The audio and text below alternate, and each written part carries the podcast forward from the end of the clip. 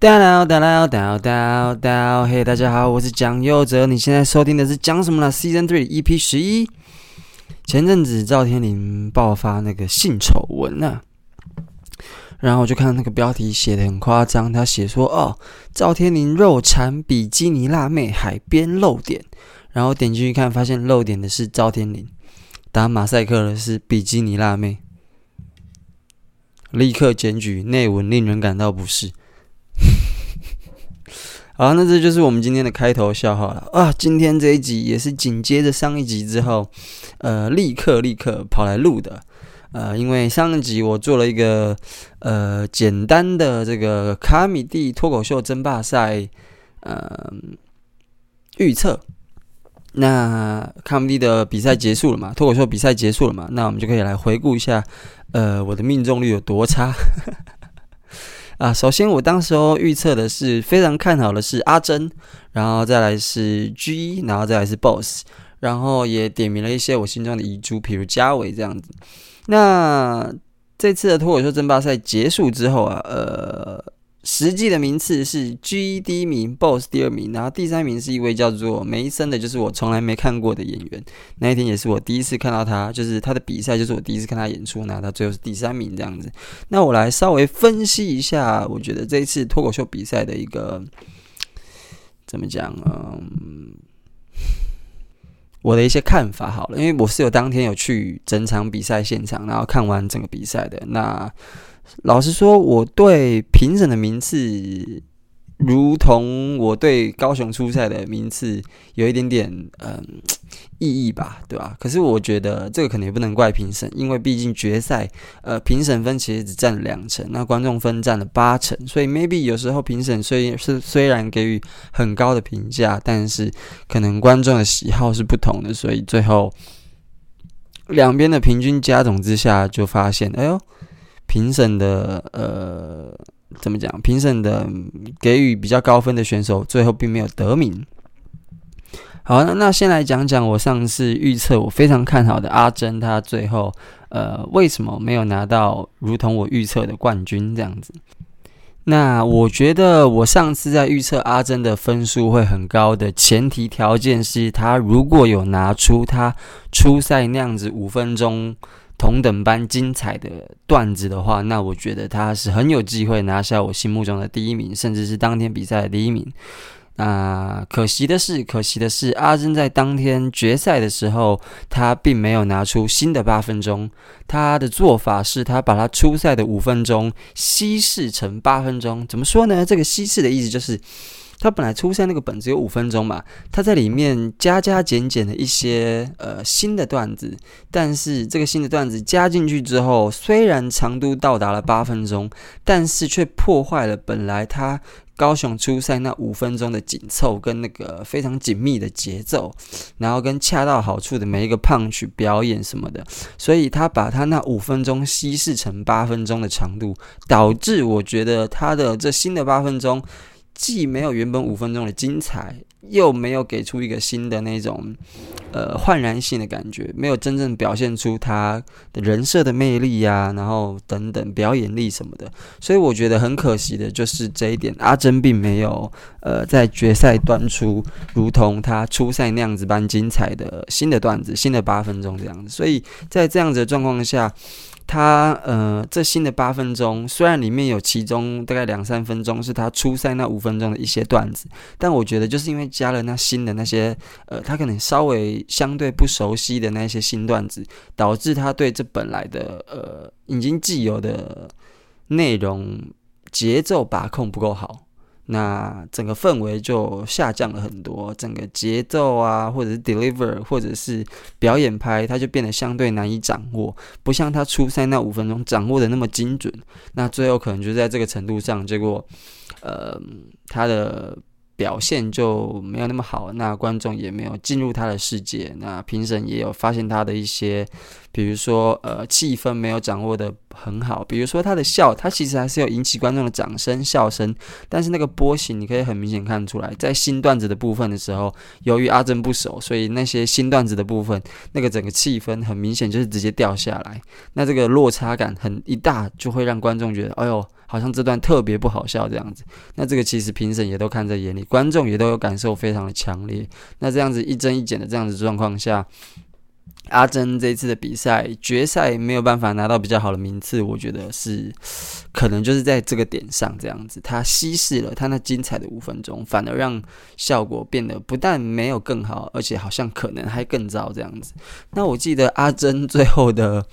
实际名次好像是第七名，我看到那个 Comedy 的公告，他最后实际名次在评审分跟观众分加总之后，呃，是第七名，那真的是非常可惜啦。不然我觉得阿珍，我依然认为他是一个非常有潜力的新人，尤其是他的人设是，呃，在一个女生的状况下是不需要靠新三色就可以取得很多的笑声，甚至掌声，甚至那个人格魅力有发挥出来。我依然非常看好阿珍，如果他未来很认真的在走喜剧这条路的话，他还是有一个很有机会的发展。这样，相对于其他女性脱口秀演员，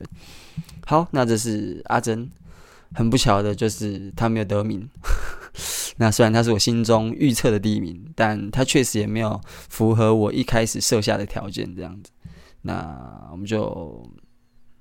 阿珍的部分就到这里。好，再来 G1 跟 Boss。大家可以知道，说这次 G1 跟 Boss 分别占了冠军跟亚军，那他们最后的总分其实差得非常的接近，就是一个是八点五七，一个是八点三四，真的就是一点多分，一点三分左右的差距而已，就真的跟我呃呃上一支呃 Podcast 呃预测的差不多，就是我认为。G1 可能还是会稍赢 BOSS 一些，因为他在文本上相对严谨，然后相对紧凑，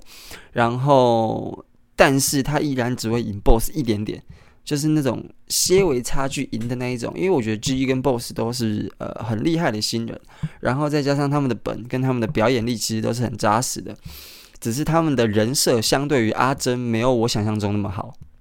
没有我想象中那么讨喜，所以当时候我的预测会是他们两个会在阿珍后面。那既然阿珍已经落马了，我们就 而且刚刚阿珍也分析完了，我们就先把阿珍放一边，然后我们来分析 G1 跟 Boss。其实我觉得，呃，我看了决赛当天的表现的时候，我觉得 G1 跟 Boss 真的是呃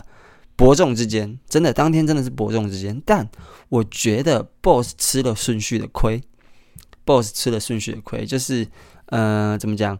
？Boss 这一次在抽签上抽到了第一棒，那大家知道，对于一个喜剧表演来说，第一棒真的是相对吃亏。那这个相对吃亏的原因，是因为这就像是呃运动前你要先暖身，才可以比较容易进入状况，不容易受伤这样子的感觉。其实观众也是需要暖身的。那即便主持人的贺龙跟评审在呃比赛开始前已经带了很多气氛什么的，但是一旦比赛正式开始，观众还是会有那一种就是哦好，真的要来了，比赛要开始喽的那种从。重新进入的感觉，所以他们 maybe 没有那么的放松。那我觉得这些都是可以预测的。所以第一棒说真的，就是在比赛的这个范畴之下，是真的很容易很吃亏的。因为观众那时候也不知道打分的标准要从谁开始，因为他就是第一个演员嘛。所以你怎么知道接下来的二三四五六七八九他们会是比他好还是比他烂？所以第一个既要当大家的第一标，呃，不是第一标，就第一棒既要当家当大家的标准，又要当大家的暖。满场，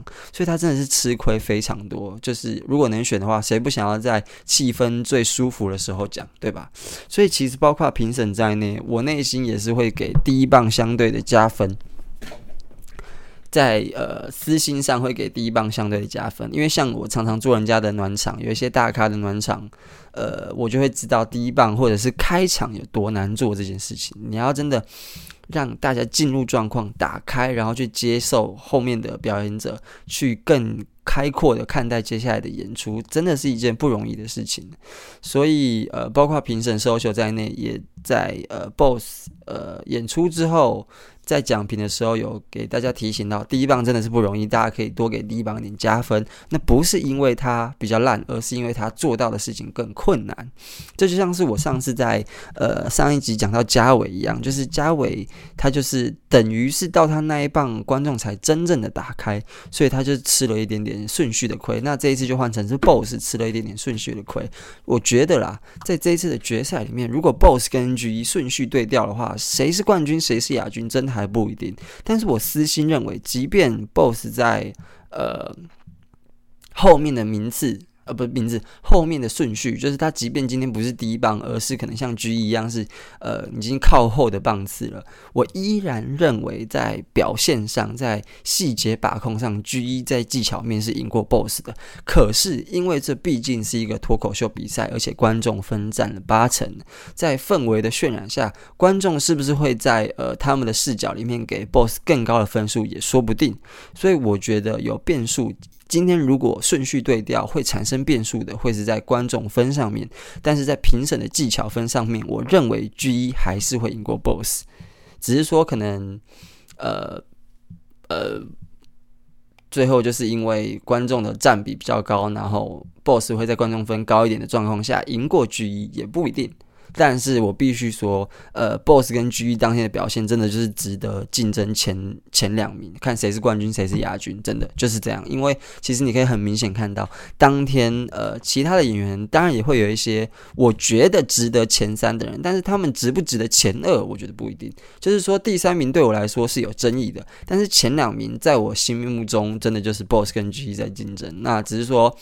BOSS 真的是相对吃了顺序的亏，但是他也表现得很好。他在第一棒就完全打开了观众，然后让后面的演员非常好做。所以怎么说呢？嗯，真的是未定之天呐。但是我的话，呃，我的主观意识会认为，在技巧跟细节面上，还是 G1 表现的比较好。那变数就是我刚刚说的，会是在观众分上面，因为呃，确实 BOSS 有一种。相对 G 一再讨喜一点点的 chill 感，跟 chill，我说 C H I L L 很放松那个 chill，chill 感跟那种比较呃像在跟你聊天，会让观众稍微像是把 boss 当朋友在听的那一种氛围。那我觉得这个 boss 的这一点是好处也是坏处，就是好处是它可以很快的抓到观众的。呃，注意力，而且让观众在非常没有戒心的状况下听他讲笑话，然后去取得很好的效果。但是坏处就是，当今天他的聊天感太强的时候，对观众来说会有一种。一段一段一段的感觉，相对于整个整体性是，我觉得是会下降的。像是有点像是今天你跟你关，你跟你朋友在聊天的时候，他就会比较像是 哦，我今天聊完这件事，然后我们换聊下一件事，然后你们今天一个小时聊完了，你们可能聊了很多事，但每一件事之间可能不一定有直接关联，甚至是毫无相关，你们就是这样大聊特聊，可是你们讲了很多很好笑的事情，我觉得 BOSS 就会陷入这一种呃。相对的这种印象里面，所以会导致他的段子好像就是一段一段的，没有非常强的整体关联性。但是 G 一，我认为他在段子的整体的编排上是比较像是一个闭锁的环，就是包括 callback 在内，他也是有使用了许多这样子。然后你会觉得他的那个段子感再更强一点，所以他的完整性在感受上也会再更高一点。所以这也是为什么我觉得在技巧面，呃，G 一在。更会在我心中的分数会再更高一点的原因，因为，呃，他真的有把这个事情在本上下过苦功，然后，但是像 g 一的这个方式就会有另外的缺点，就是他的呃表演感就会比较强。怎么说呢？因为呃。它就是一个很严谨的本嘛，所以对观众来说，他们是没有办法打断，或者是没有办法在中间的缝隙去一起进入他的世界，等于是观众一直在接收。然后对 G 一来说，他跟观众的互动是小于 BOSS 跟观众的互动的。所以在这一点上，我认为，呃，他们两种的风格各有好坏。可是，如果今天以比赛来说的话，maybe G 这样的做法相对容易取得评审跟观众的青睐，那可能在观众的青睐上会比呃 Boss 的做法还要来得低一点点。但是，maybe 在呃技巧面上，G 是有机会把这些分给要要回来的。所以这是我认为 BOSS 跟 G 在呃表演上的一些细节上的差异。那总之，其实最后两个人，我认为他们的平均分是真的很接近。像我刚刚说的，只是一个八点五七，一个八点三四，那真的是差得很近。然后他们的观众分真的就是呃也是真的都很近，你知道吗？大家如果有机会可以去查一下 Comedy 的光的粉专，Comedy 的粉专有那个详细的那个分数表。所以其实，在这样子的分析之下，你真的。不难相信，BOSS 跟 G 就是当天真的就是谁表现的好，谁就是第一名，谁就是第二名，谁表现的差一点，谁就是第二名这样。但两个都是呃非常呃，我觉得当天真的是接近六边形战士了。如果 G 一是六边形战士，那可能 BOSS 就是五点多边形战士，就是他真的只差一点点而已。只是真的是看大家更喜欢哪种风格，然后谁的细节把控更好，真的真的就是这样，那就是这样。所以呃，但是这毕竟不是中国游戏哈。第一季啊，就是双冠军，没有这种、欸、第一季还是第二季，我忘了，反正就是没有双冠军这种事情嘛，所以你还是得分出个高下。那最后呃，在评审跟观众上，G1 都获得更高的分数，最后他得了冠军。那我认为大概是这样。我我对于这次的前两名的分析会是这样。好，再来再来，就是第三名了。基本上第三名呢是一个叫做梅森的新的呃新人演员。那梅森，我必须说。他比赛的决赛这一次，就是我第一次看到他演出。在这之前，我对他的演出没有任何印象，我也不知道他的风格是什么，我也不知道他的人设是什么，我也不知道他段子的取向是怎么样，就是完全没有任何认知。但是我看了他决赛之后，呃，应该是说。我对他这个人的感受很复杂，怎么说呢？因为他用非常浮夸的方式演绎了非常综艺圈的梗，不是综艺圈，非常演艺圈的梗，就是他的段子是用一个呃很 很莫名其妙的方式带入那个郭子乾那个铁能要抓来修嘎嘎嘎嘎嘎嘎那的那种很演艺圈的那一种搞笑方式，然后。这一点对对我来说是很在我的审美之外的，就是我认为那个不是段子，那个不是你下过苦心，然后觉得说哦，我要把这个我非常啊、很认真产出的一个原创的本给表现出来。我觉得不是，那个对我来说比较像是你唯一的创意在于你怎么巧妙的把这个别人已经产生的一个段子放进你的段子里面。对我来说是这样，因为因为铁能要抓来修嘎，这个就是一个很。郭子乾可能十几年前就在演的段子，然后他只是模仿了这一段。那我觉得唯一可以给他 credit 的地方，就是他找到一个巧妙的方式，用他的人设跟他的模仿，把这一段郭子乾曾经的表演偷渡进他的喜剧表演里面。那我不知道大家怎么看待这件事情啊，但是我自己的审美对于这件事情来说是不过关的，我是。没有办法给他过的，即便当下这一段在现场引起非常非常大的反应，但我依然认为，呃，这不是我认知的自己写的喜剧段子，这这。我无法在这这关的审美上给他过了，就就真的无法。但是你不可否认，呃，梅森在模仿呃印度人或者是呃泰国人，随便就是他当天做了很多不同国籍的模仿，那我觉得非常的到位，非常的厉害。你必须就是承认说，梅森在模仿口音跟形象这块上，他是真的做的非常的呃到位。我是真的觉得他是有下过苦功。他就是他，一定是有下过很大的苦功，在模仿这些人种，才才可以出来这么好的效果。我真的觉得很厉害，我当下是吓到，就是哇哇哇塞，太厉害了吧的那一种感觉。然后是会分享给其他人说，哎，你看这个人就是模仿的很屌那种感觉。然后他给我一种很神经质、很失控、很能量一直外溢、一直。发散一直发散的那种感觉，你知道，我当下看完，我对他最大的印象就是，我觉得他是台湾卡姆，你知道吗？我不知道大家有没有看过中国的脱口秀大会第二季，但是中国的脱口秀大会第二季的冠军是一个叫做卡姆的人。那反正他后来因为一些呃中共不允许的抽大麻事件，好像就下去了。但不管那是题外话，反正卡姆这个演员也是一个给人一种神经质、神经质，好像。好像永远停不下来，一直在一直在动，一直在动，然后他的能量一直在外溢，一直在发散的那种感觉的一个演员，然后有一点荒腔走板，有一点就是好像这个人有病，好像这个人有病的那种感觉，但是他又可以讲出一些很好笑的一些东西，然后我就觉得，如果梅森可以在喜剧上有自己的原创段子的话，甚至像卡姆那样的话，他们的。他真的就是台湾卡姆，对我来说真的就是，就是他的那个神经质跟卡姆一样，然后他那个表现力跟他的表演方式也跟卡姆有很接近的感觉，就是那种手部姿势很多，然后都瘦瘦白白的啊，然后你知道鼻子很尖，然后你知道他的外部形象已经很像卡姆了，然后他的肢体语言一颦一笑也都很像那种神经质的卡姆感，那就觉得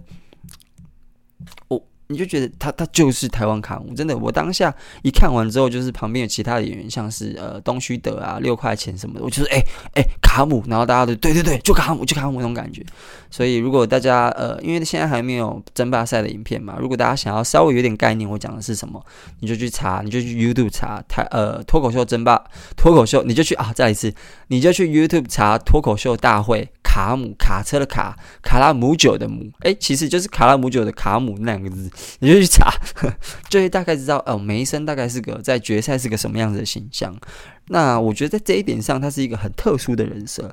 那你知道，我当下在看卡姆的表演，而、不是卡姆，我当下在看梅森的表演结束之后，讲评时间到了嘛，我发现 social 对于梅森的那个呃。表演有一个相对于其他人都不太一样的小小思，是因为我认为 social 毕竟是商人，所以对他来说，这个圈子有越多样化的表演，对他来说是越赚的。其实对观众来说也是越赚的啦。所以以一个商人的角度，他如果能更推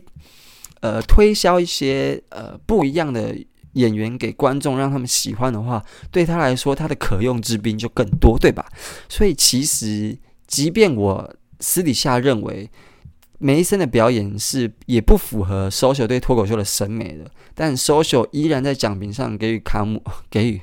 梅森不是卡姆给予梅森很高的评价，甚至试图暗示观众去喜欢这样子的表演。那我认为那是因为 social 的商人心态在作祟，你懂我意思吗？他认为这个圈子有更多的呃。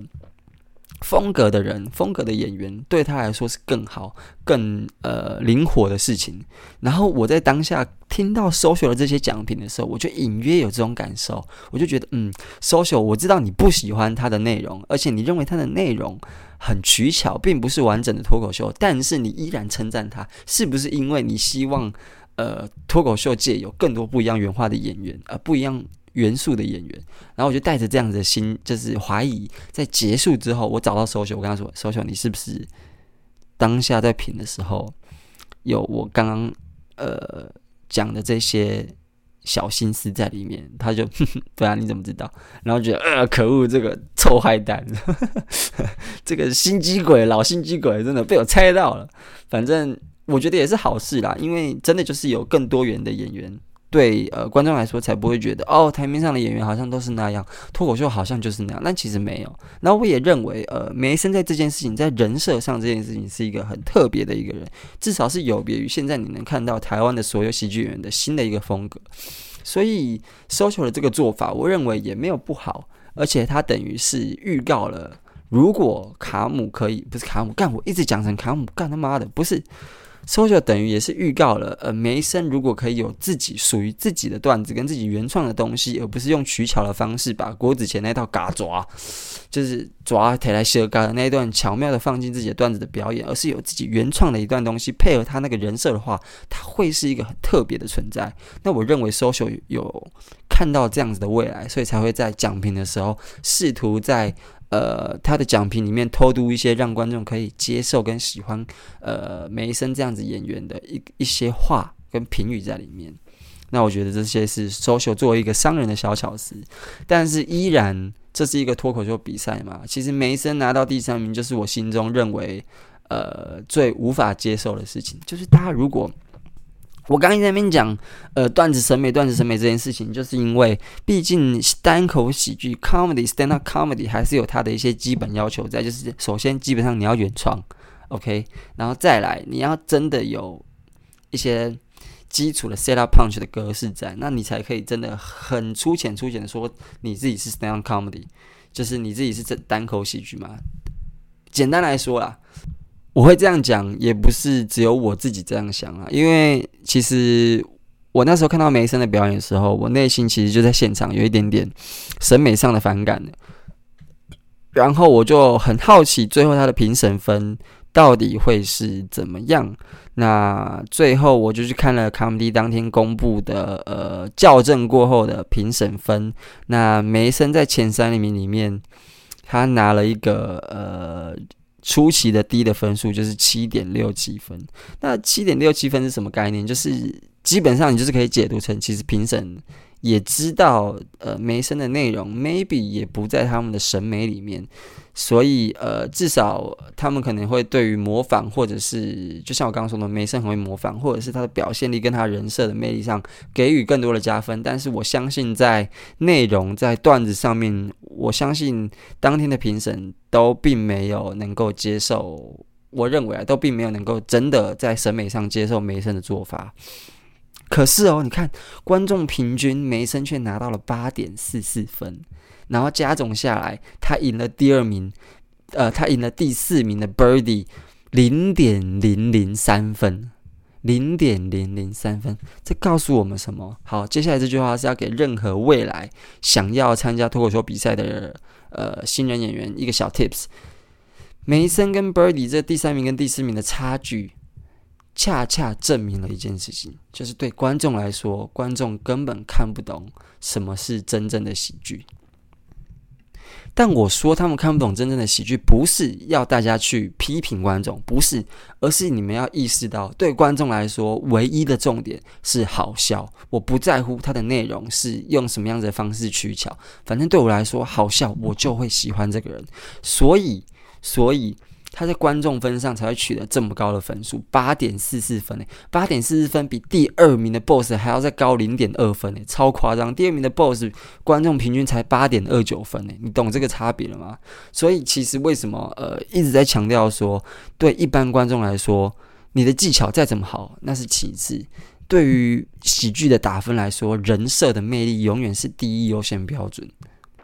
永远是第一优先标准，所以我才会觉得，呃，为什么阿珍可以有机会赢过 G1 和 BOSS？因为我认为阿珍在人设上是赢过 G1 跟 BOSS 很多的，他是能够讨喜的。所以你再回来看梅森，他居然能够在评审分上拿到七点六七，这个哇，前不要说前四名了，这是前五名、前六名都是很低的分数。但是他却在观众平均可以拿到八点四四，几乎是前五名的第二名了，你知道吗？如果单看观众平均的话，梅森是第二名，然后再来才是 BOSS，然后第一名是 G1，所以你就知道，对于要参赛的人来说，你的人设分有多重要。那梅森确实他在人设上是真的会让人就是觉得很荒谬、很好笑，因为我刚刚也说了，他就是那种一般那种你看到会神经质、神经质的人啊，所以。很多他事情一做出来就是会很荒谬，给人一种很荒谬的感觉。那想当然了，大家就觉得说哇，好荒谬，好好笑啊，从而去接受他的任何内容。因为对观众来说，他们不需要去思考到底这些段子背后代表着什么意义。我指的是技巧面，就是他到底是取巧的用了别人的段子，还是他是呃自己的原创段子。对观众来说，他们不需要这些知道这些事情，他们只需要感受笑就好了。这也是观众唯一需要做到的事情。所以，观众并没有错。那我们要怎么抓出那些细节跟技巧面的东西？这些东西是评审的工作，所以我们才会需要评审去把持一些最基本盘的东西，对吧？所以，呃，梅森获得第三名，我无法接受的原因在于，呃，只是技巧面的审美，他真的是。无法让我喜欢啊！相对于他，反而第四名的 Birdie，就是呃一个非常 OG 级的前辈。那我也有预测他有可能会是前三名的角逐，在我上一集的 Podcast 里面，我我记得我有预测了，我记得我有，但大家确定一下，回去听，回去听，顺便帮我充个流量。Anyway，反正相比梅森第四名的 Birdie，就是输给梅森零点零零三分的那位 OG 级前辈。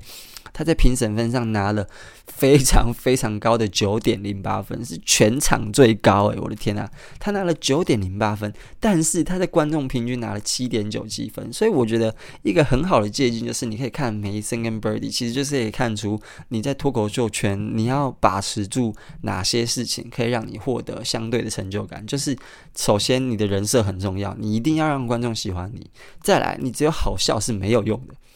你这个好笑真的是没有用的。你再怎么好笑，就是你的好笑再怎么专业，再怎么有技巧，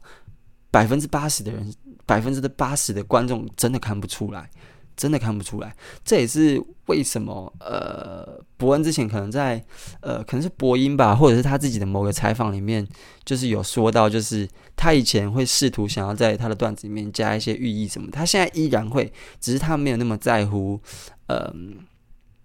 就是呃，这个东西一定要被大家认知到，因为观众很多时候就是认知不到。重点重点还是观众听得懂你的笑话，get 到你的笑点，然后你是个讨喜的人，那你就不会差到哪里去。所以你看，Birdy 就是那种呃叫好但不叫座的电影，但是梅森就是那种叫座但不叫好的电影，就是梅森感觉是就是呃漫威电影啊，说漫威电影有点太太高估他了，就是太抬举他，但是梅森就是那种爆米花电影，你看了会很爽，但是你不一定能够带走什么的。但是 Birdy 就是那一种超级艺术片，就是那种哇讲得很深，然后技巧很高，但是。真的没几个一般大众可以耐下心来看完的那种片，然后发现他厉害之处的那种。所以我觉得大家如果去看第三名跟第四名 Mason 跟 Brady 的那个差距，其实你就可以发现出一些真的很残酷的呃事实。因为毕竟脱口秀还是一个主流艺术，它还是要跟大众接轨，所以你不能离大众太远。然后再加上，嗯、我觉得啦。呃，有一点我觉得值得称赞梅森的是，根据 Social 也就是总评审的说法，梅森是拿全新的东西出来，但是 Birdy 跟阿正一样是把他们各自初赛的本稀释成了八分钟的长度去参加决赛，所以在这一点上，我觉得梅森还是值得更多的 credit，因为至少他拿新的东西出来，不管他是不是用取巧的方式。但呃，Birdy 在这点上就没有。那当天我看了 Birdy 的演出，说真的，我也我认为 Birdy 应该要第三名，只是我没想到他的观众分这么的低，就是低到已经可以把他拿到的很高的评审分给拉下来的那种程度，就就就是不到八分诶，真的很扯。所以呃，前四名我的认知大概是这样，就是如果今天再给我评的话，我的前三名会是 GE、Boss、Birdy，然后。说真的啦，说真的，我的第三名会是 Birdy，但我的第四名依然不会是梅森。我的第四名反而是会给接下来我要讲的一个呃参赛者，叫做阿泰老师。就其实我认为，呃，阿泰老师是一个 有点吃亏的一个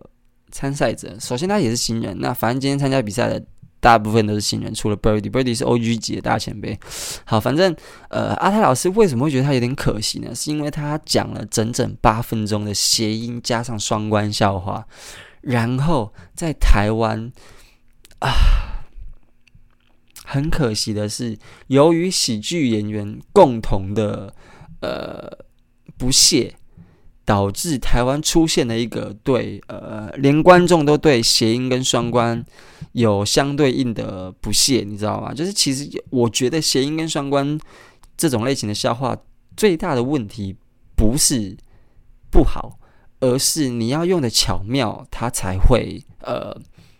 有很强的力道。你懂我意思吗？但是假设你今天八分钟全部都在讲谐音双关笑话，那真的观众很快就审美疲劳了。因为毕竟谐音双关笑话这种东西，就是大家最容易接触到的那种，比如说早餐店笑话、杯盖笑话那种，就是大家从小到大最容易接触到。所以对台湾人来说，大家会内建一个谐音双关就是个烂、很粗、